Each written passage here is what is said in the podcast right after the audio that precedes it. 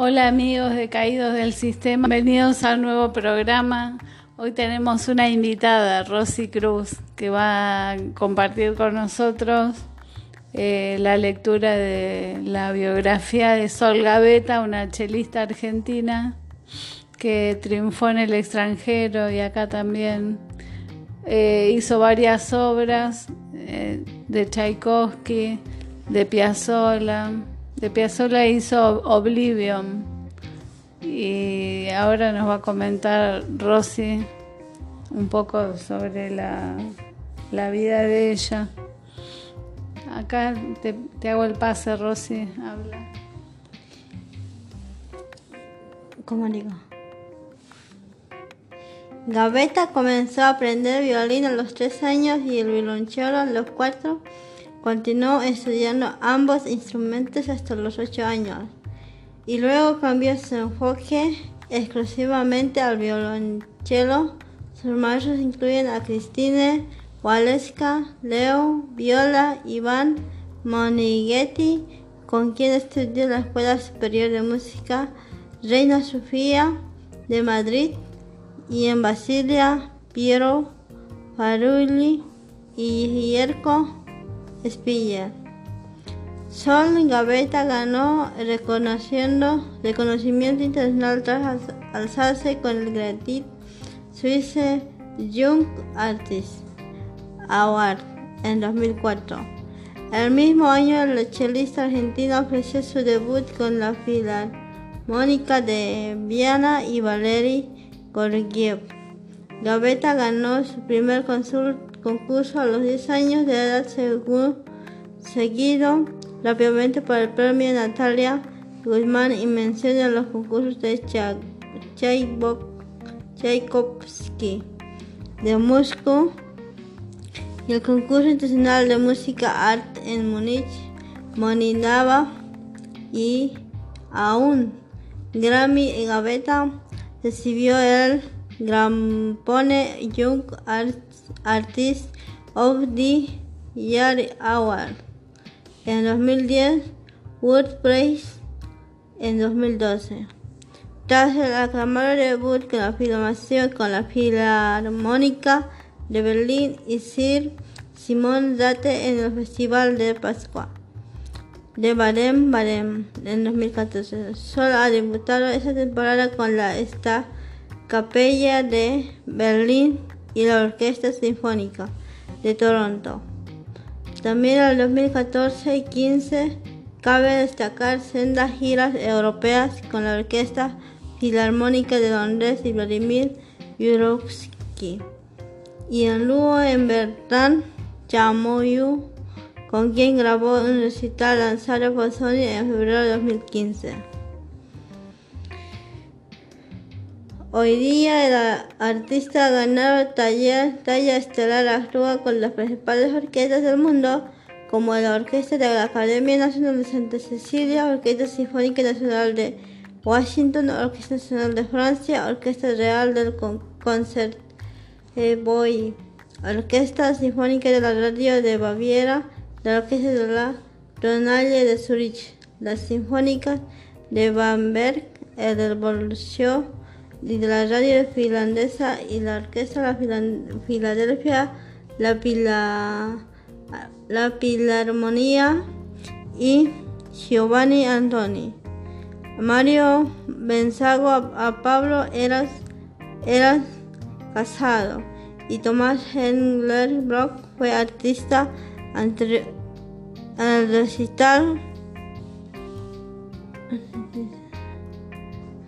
Fue artista anteriormente, fue, fue con la Orquesta Filarmonía y en el Concerthaus Berlín.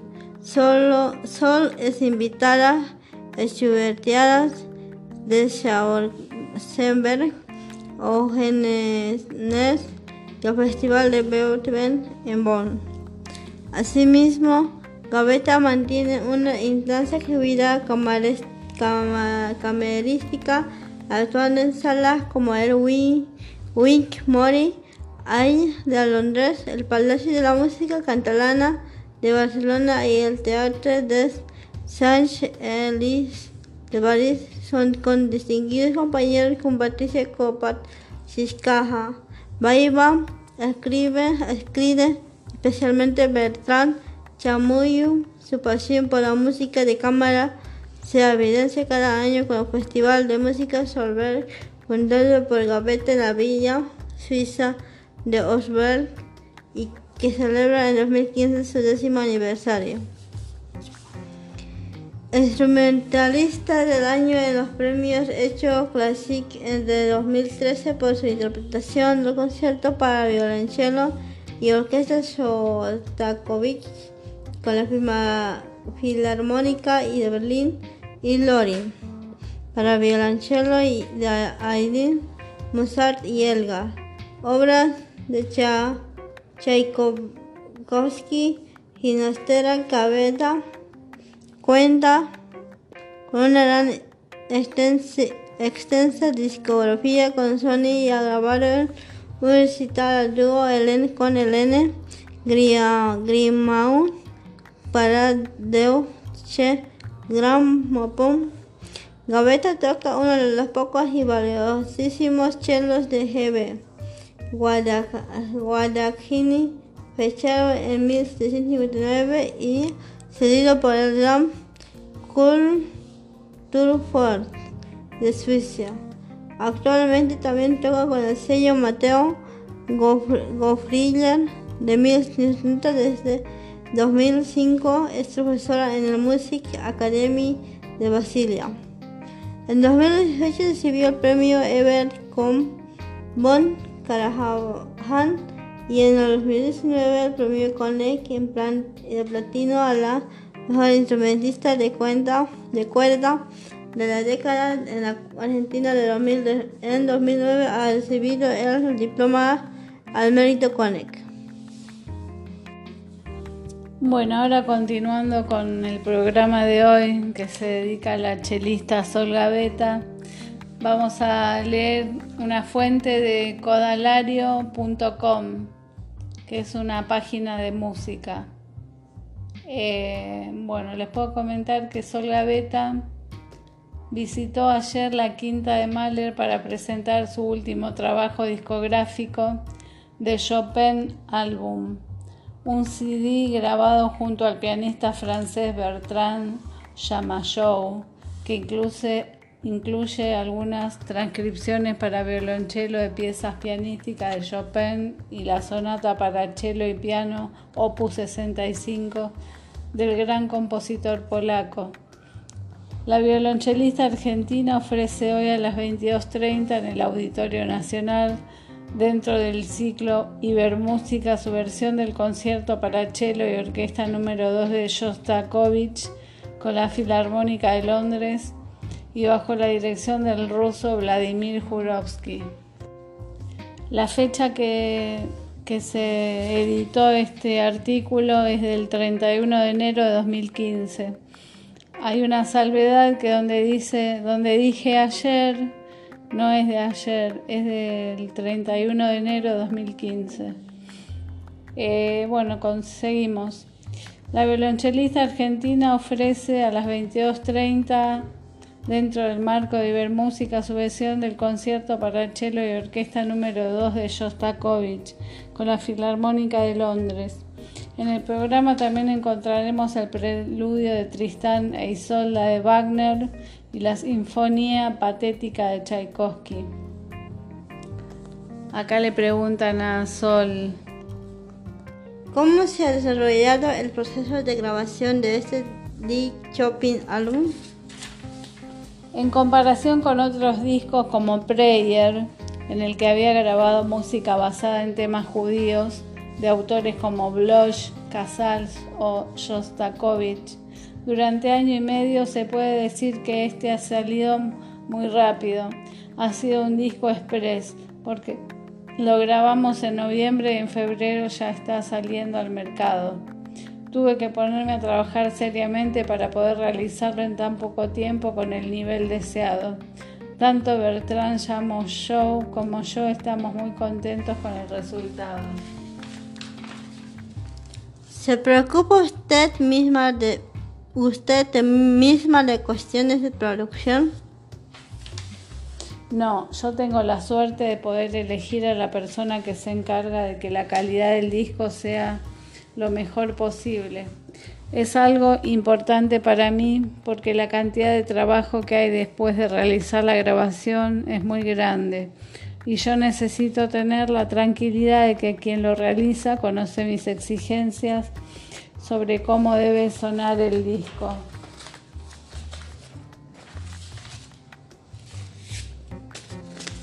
Con la vorágine de compromisos que tiene, ¿cómo encuentra tiempo para reflexionar sobre la música y la vida general, en la vida en general, porque necesita tranquilidad, ¿no?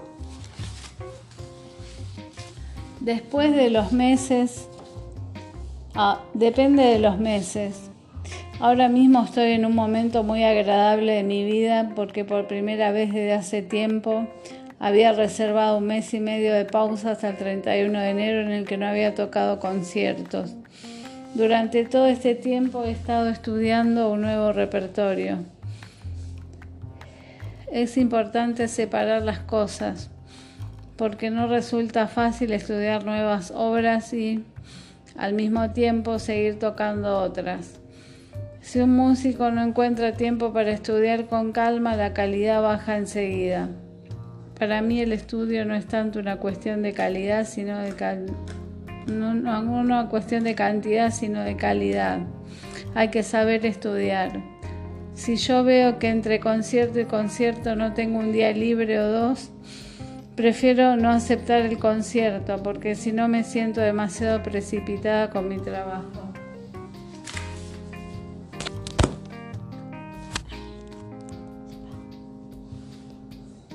¿Le interesaría a la música interpretada con criterios antiguos? Mm, por supuesto, he tenido la suerte de encontrarme con Giovanni Antonini, el fundador de Il Giardino Armónico, que me ha abierto la puerta a diversos aspectos técnicos que me han influido mucho. Por ejemplo, la cuestión del vibrato.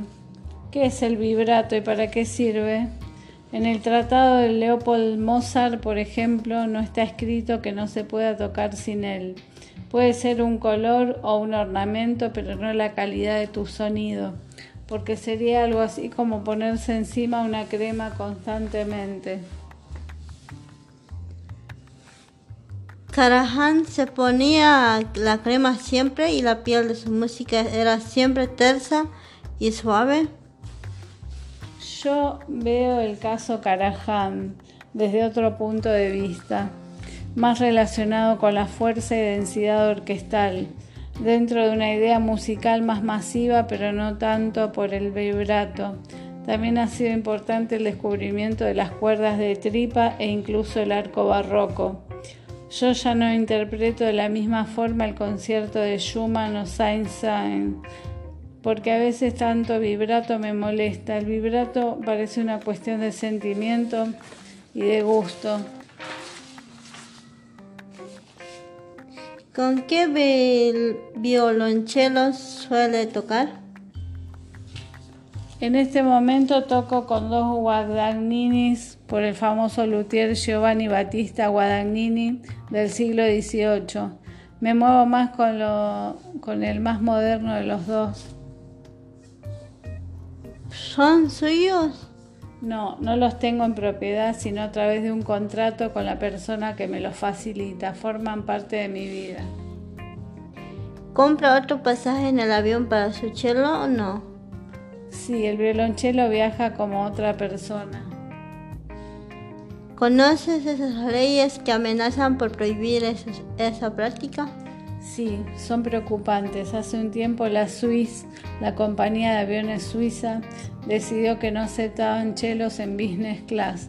Muchos instrumentistas realizaban una solicitud y han dado marcha atrás. Espero que estas restricciones no vayan adelante porque perjudicarían mucho la vida de los chelistas. Hoy interpreta concierto para cello número 2, número número 2 de Shostakovich en el siglo de Ibermúsica. Sí, hacía unos 11 años que no tocaba este concierto antes de emprender nuestra gira. Tenemos mucha suerte de venir a Madrid con este programa, ya que tuvimos ocho conciertos parecidos en gira donde se realizó un trabajo excepcional de la mano de Jurovsky, un gran intelectual como músico y una gran persona. Me da pena que este concierto de hoy no haya sido en diciembre, porque siempre puedes tocar mejor una obra si la tienes fresca al interpretarla todos los días. Por suerte, en la mañana del sábado tenemos previsto realizar un ensayo de varias horas para ponerlo en orden y la perspectiva artística es muy buena. ¿Suele oír grabación de otros artistas? Creo que soy una de las pocas chelistas que en general oye las grabaciones mucho antes de tocar la obra, porque si lo hago con la fecha cercana a mi compromiso me siento bloqueada, ya que esta inercia me llevaría a una interpretación que no es exactamente la mía. Los discos son un arma de doble filo. Es importante escuchar otras versiones, pero intentar resultar original solo por serlo me parece una tontería. Respecto al concierto de Sostakovich, que en su día fue escrito para Rastropovich, tengo una grabación fantástica de Natalia Goodman. También hay grabaciones de jóvenes chelistas que son espectaculares. No solo lo han hecho bien los grandes nombres, sin embargo, tengo que decirle que cuando tenía 18 años leí una entrevista que le hacían al violonchelista André Navarra y me dije, si este señor viviera hoy me encantaría trabajar con él. Navarra parecía muy duro, pero había algo en su visión extremadamente personal que me hubiera gustado conocer. ¿Qué tal es su fundación? Todavía no se ha creado porque he estado ocupada con mil cosas. Este año festejo los 10 desde la creación de mi festival. Además, antes de hacer la fundación quiero tener claro sobre dónde quiero llegar con ella. Necesito reflexionar sobre este aspecto para que todo esté más claro.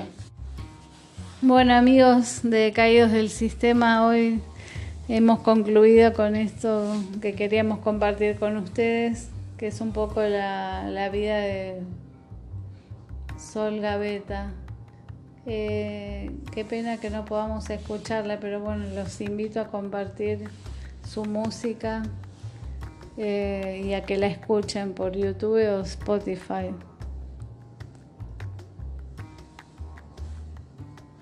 Chao, hasta luego amigos. Hasta luego amigos.